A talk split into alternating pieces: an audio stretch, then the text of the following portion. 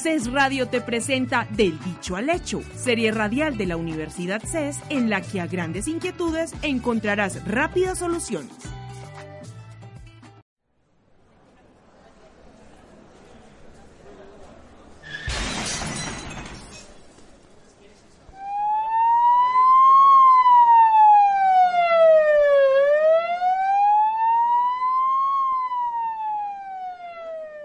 Señorita, señorita, ¿puede escucharme? Sí. Ha sufrido un accidente en su moto y se ha golpeado fuertemente su rostro. Vamos a llevarla al hospital para que le den atención de urgencia.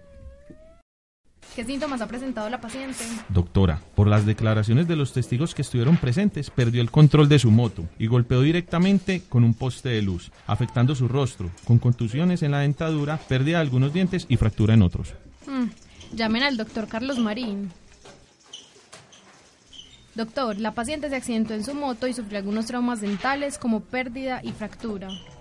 Vamos a revisar y a realizar radiografías inmediatamente para saber cómo procedemos. ¿Qué tengo, doctor? Me voy a quedar sin dientes. No creo, señorita.